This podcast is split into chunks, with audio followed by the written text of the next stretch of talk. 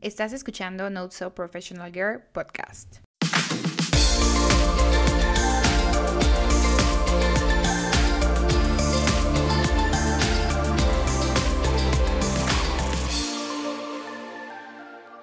Hola, ¿cómo están? Bienvenidos a otro episodio de Not So Professional Girl. La verdad, el episodio del día de hoy siento que les va a gustar mucho y que les va a ayudar porque creo que... ¿Qué les puedo decir? O sea, siento que el libro del que vamos a hablar el día de hoy tiene... es tan sencillo, pero tan impactante en la vida de las personas cuando lo leen. O no solo cuando lo leen, obviamente cuando toman acción. Y a mí me gustó mucho este libro. Yo recuerdo haberlo leído, híjole, así como cinco años, no, tal vez estoy exagerando, hace como cuatro años. Eh, lo, creo que fue porque este libro ha estado en listas de top sellers de Amazon, de App Store, bueno, de Bookstore, etcétera, etcétera. Y me interesó mucho porque lo recomendaban demasiado y realmente es un libro muy corto, entonces lo, lo leí y desde ahí me impactó. Y luego, ya más grande, cuando trabajé, una jefa me lo regaló en una Navidad. Nos lo regaló a todos, el equipo, a todo el equipo lo regaló. Y cuando lo dio, siento que es un libro que se debe de compartir, que se debe de transmitir, tanto con la parte de acción que les va a platicar, pero también entre una y otras personas, porque tiene mensajes muy lindos que aplican para todo tipo de personas y para todo tipo de situaciones. Y siento que es una referencia de cómo tomar mejores decisiones, cómo hacerlo mejor en tu día a día. Entonces, espero que les guste. El libro que vamos a hablar del día de hoy es Los Cuatro Acuerdos. Es un libro escrito por don Miguel Ruiz y está basado en la sabiduría ancestral tolteca. y básicamente ofrece una orientación práctica hacia la libertad personal, el cómo comportarte hasta ciertas situaciones, el cómo dar tu mejor cara y en cuál tú debes de tomar. Son como reglas de vida, no me gustaría llamarlos algo más, pero son reglas de vida son acuerdos que si tú te comprometes a llevarlos, van basados en buscar el bien de las personas y en el bien para ti y para el mundo en general. Entonces, a mí me gustó mucho y creo que el hablar de cada uno de ellos les va a reflejar como lo que yo siento, ¿no? Y lo que sentía el autor, claro, claramente. Entonces, el primero es, sé impecable con tu palabra. Aquí habla específicamente sobre la integridad, evitar el chisme, evitar el lenguaje autodegradante, o sea, que no te hables mal a ti mismo, porque muchas veces cuando decimos impecable con tu palabra, no solo se refiere a la parte externa, sino a la parte interna. Tú no te puedes hablar, no te puedes decir soy tonta, soy estúpida, soy, y perdón por el, el, lenguaje malsonante, pero muchas veces así sucede. Cuando nos pasan cosas malas o tomamos malas decisiones, las personas con las que más juzgamos somos a nosotros mismos. Y eso, si tú agregas que también juzgas y no eres honesto con las demás personas, eres grosero, eres un poco íntegro, no tomas cosas éticas, eso afecta. Al final tiene un impacto muy grande en tu vida y en la vida de las personas. Entonces el objetivo de este autor es que este primer acuerdo sea enfocado en hablar con honestidad, hablar con coherencia, evita hablar mal contra ti mismo, pero también evita unirte a chismes, unirte a cosas que no van a aportar en tu día a día y que van a tener un impacto contraproducente por lo que estás haciendo.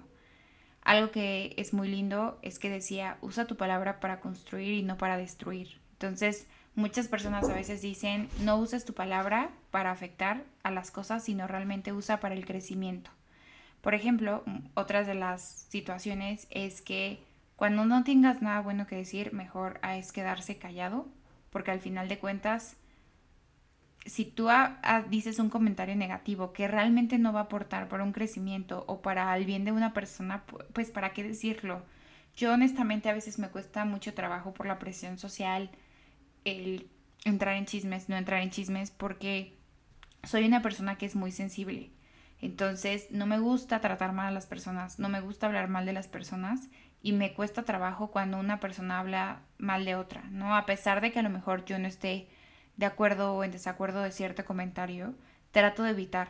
Y si es algo que yo estoy pensando, trato de liberarme de eso y sacarlo de otra forma que el hablar o al crear el chisme sobre alguien más. Ese es el primero. El segundo es algo que yo me tengo que recordar cada momento de mi vida, es el no te tomes nada de manera personal. Aquí es hablar un poco de ego, de ponerte en el centro, de que todo es en contra tuya, de, ay, es que este señor hizo algo malo contra mí y a mí me está afectando, etcétera. Es un poco el no dejar que las acciones o palabras de otros afecten tu valía personal. Va a haber opiniones, va a haber momentos en las que van a hablar de ti, van a ser, va a haber cosas, por ejemplo, hay personas que te van a hablar groseramente, hay personas que en el trabajo va a ser complicado trabajar con ellas, va a, va a haber personas que pueden hacerte la vida de cuadritos y realmente el enfoque de aquí es no tomártelo personal. Todo lo que ellos tomen de acuerdo a sus decisiones es en contra y sobre su percepción ante la vida y no es contra tuyo. Si tú empiezas a cambiar ese mindset de decir, ah, es que él me habló feo, más bien, él habló feo, no me habló, sino él habló feo y es lo único que sucedió. Realmente es reconocer las acciones y palabras que los demás están teniendo sobre ti. Realmente es un reflejo de ellos mismos y no de lo que está haciendo. Así como pasa que en la calle te pueden, vas manejando y a lo mejor te gritan, te dicen, es un reflejo de cómo ellos ven la reacción y de sus aprendizajes y de sus propias experiencias, pero tú no puedes permitir que, los que lo que demás digan afecte o sí, afecte tu autoestima en general, sino tú realmente ve este autoconocimiento, conócete también que lo que te digan no te afecte a un nivel que te lo tomes tan personal y digas, es que me habló feo, es que no cree en mí, es que me dice que yo soy pésimo en esto. Si tú confías tanto en ti, no dejes que ese tipo de invalidez te afecte tanto y puedas seguir adelante. ¿no? Entonces yo a veces, por ejemplo, cuando estoy trabajando y me hablan mal o cuando tengo problemas eh, en general en la vida diaria, no solamente en el trabajo, trato de decir, Regina, no te lo tomes personal. Somos uno en billones de personas en el mundo. No puedo yo enfocar toda mi energía en algo negativo porque no me va a retribuir y probablemente en seis meses, un año, cinco años, no me va a importar esto. Entonces, sí es algo que recuerdo y es una de las cosas que más uso en mi día a día. El tercero es no hagas suposiciones. Pregunta y comunica claramente el, el sobre tus ideas y eh, para evitar malentendidos. Entonces, muchas veces es, no sé, si alguien nos contesta feo, si alguien no nos atiende de esa misma manera, si tenemos un problema en el trabajo, empezamos a suponer es que seguramente le caigo mal, seguramente hice algo malo y seguramente eh, no me está dando lo que yo necesito por esto y esto y esto y empezamos a hacer una idea en nuestra cabeza que realmente lo que está sucediendo es totalmente diferente. Se tiene que hablar, tiene que haber claridad. Trata de tú no caer en suposiciones de otras personas. Aquí es el preguntar, el comunicar, se aclaran malos entendidos cuando hay una buena comunicación. A veces muchos de los problemas que tenemos es porque nuestra comunicación no es afectiva y al no ser afectiva empezamos con conflictos que realmente son innecesarios y que realmente no nos aportan nada. Entonces, eh, no suponer de, es que yo creo que ella está de malas porque yo hice, no, realmente es ser honesto, ser claro, ser directo, comunicar las cosas que sí queremos comunicar y pensar lo que queremos decir de una forma coherente para que la otra persona o las otras personas reciban nuestro mensaje. Entonces, el no hacer suposiciones, porque nadie de aquí somos adivinos y tampoco tú esperes que las otras personas adivinen lo que piensas, lo que necesitas, lo que buscas. Sí se tiene que enfocar hacia cómo se debe de buscar de una forma muy adecuada con una comunicación asertiva. Y el último es mi favorito después del segundo, pero es algo que me repitieron en algún momento en mi vida cuando entré a trabajar y yo sí lo aplico, sobre todo cuando me siento muy abrumada, cansada en momentos del día a día, porque a veces me sobreexijo demasiado, y me doy cuenta que esa sobreexigencia no está mal, sino que nunca es suficiente. Lo que el tema no es querer hacerlo bien, sino es que es nunca suficiente. Entonces el cuarto y último es haz siempre lo mejor que puedas. Entonces yo sí creo que el live moto de muchas personas debería de ser, en este momento estoy dando lo mejor de mí. Si lo mejor de mí en ese momento es trabajar dos horas, pero esas dos horas doy lo mejor de mí y realmente me enfoco en ese proyecto que tengo. Si ahorita lo mejor de mí es dedicarme a mis hijos porque acabo de ser mamá o papá y necesito ese tiempo con mis hijos y doy lo mejor que pueda. Obviamente en, un ideal de vida tal vez tú te podrías dedicar a una sola cosa, pero realmente creo que es incorrecto, no solo incorrecto, está mal mi palabra, realmente es un poco imposible que los seres humanos nos dediquemos a una sola cosa porque muchas veces o somos hijos, o somos padres, o somos trabajadores, o somos muchas cosas en tu día a día, ¿no? Y ese es cómo te defines tú ante las personas. Pero si tú en tus actividades de diario siempre haces lo mejor que puedes y te comprometes a realmente pues esforzarte por dar tu máximo esfuerzo sin importar las circunstancias y obviamente el hacer lo mejor que puedas implica hacia ti, hacia las personas y hacia la acción que estás realizando, vas a ver buenos resultados porque estás dando tu mejor.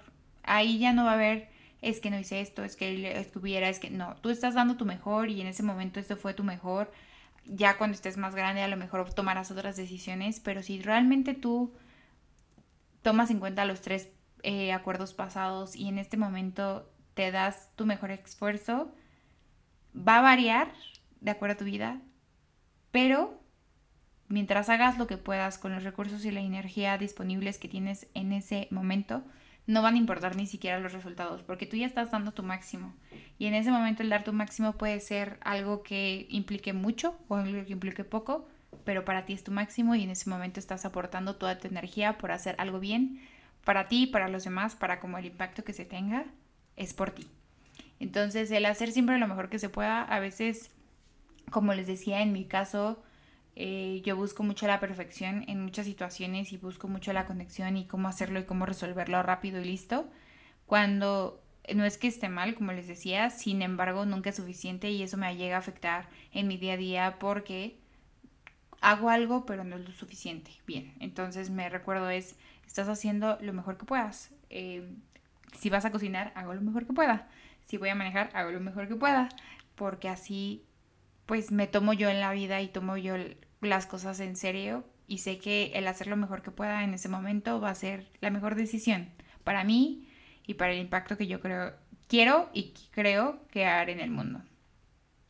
Entonces, pues básicamente son estos cuatro. Em, creo que estos cuatro acuerdos ayudan a tener relaciones más sanas, tanto emocionales, profesionales, como ustedes las vean, sociales, relaciones sociales al final de cuentas. Y también relación contigo mismo. Te invita mucho a la reflexión, el ser impecable tus palabras, el pensar y no hacer suposiciones, el no tomar nada personal y en hacer lo mejor que puedas. Creo que es una guía muy sencilla y muy clave para realmente pues lograr lo que quieres en tu día a día y en tus objetivos y como lo veas en tu vida a día, en tu vida y en tu día a día.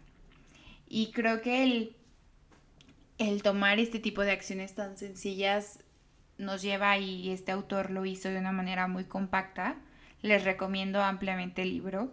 Eh, obviamente esto es un resumen y con ejemplos que me han sucedido o que he visto, pero el libro se explaya y es muy es súper corto el libro, pero se explaya en explicar cómo es que es cada acuerdo se, en qué se fundamenta, cómo se impacta y en algunos ejemplos eh, de la vida diaria. Entonces sí se los recomiendo, es muy cortito, eh, yo creo que en una sentada se lo pueden echar o ponerse de objetivo leer 5 o 10 páginas diarias, pero yo creo que cuando lo están leyendo les va a gustar mucho y les va a gustar el cómo puede impactar su vida, su vida diaria y a lo mejor yo a veces me escribo podcast, eh, podcast, eh, perdónenme, post-its sobre lo que quiero impactar en mi vida diaria o a veces me mando mensajes a mí misma que me recuerda a qué debo enfocarme y a veces cuando me encuentro muy frustrada o muy cansada recuerdo estos cuatro acuerdos y recuerdo pues la vida que quiero llevar de acuerdo a mis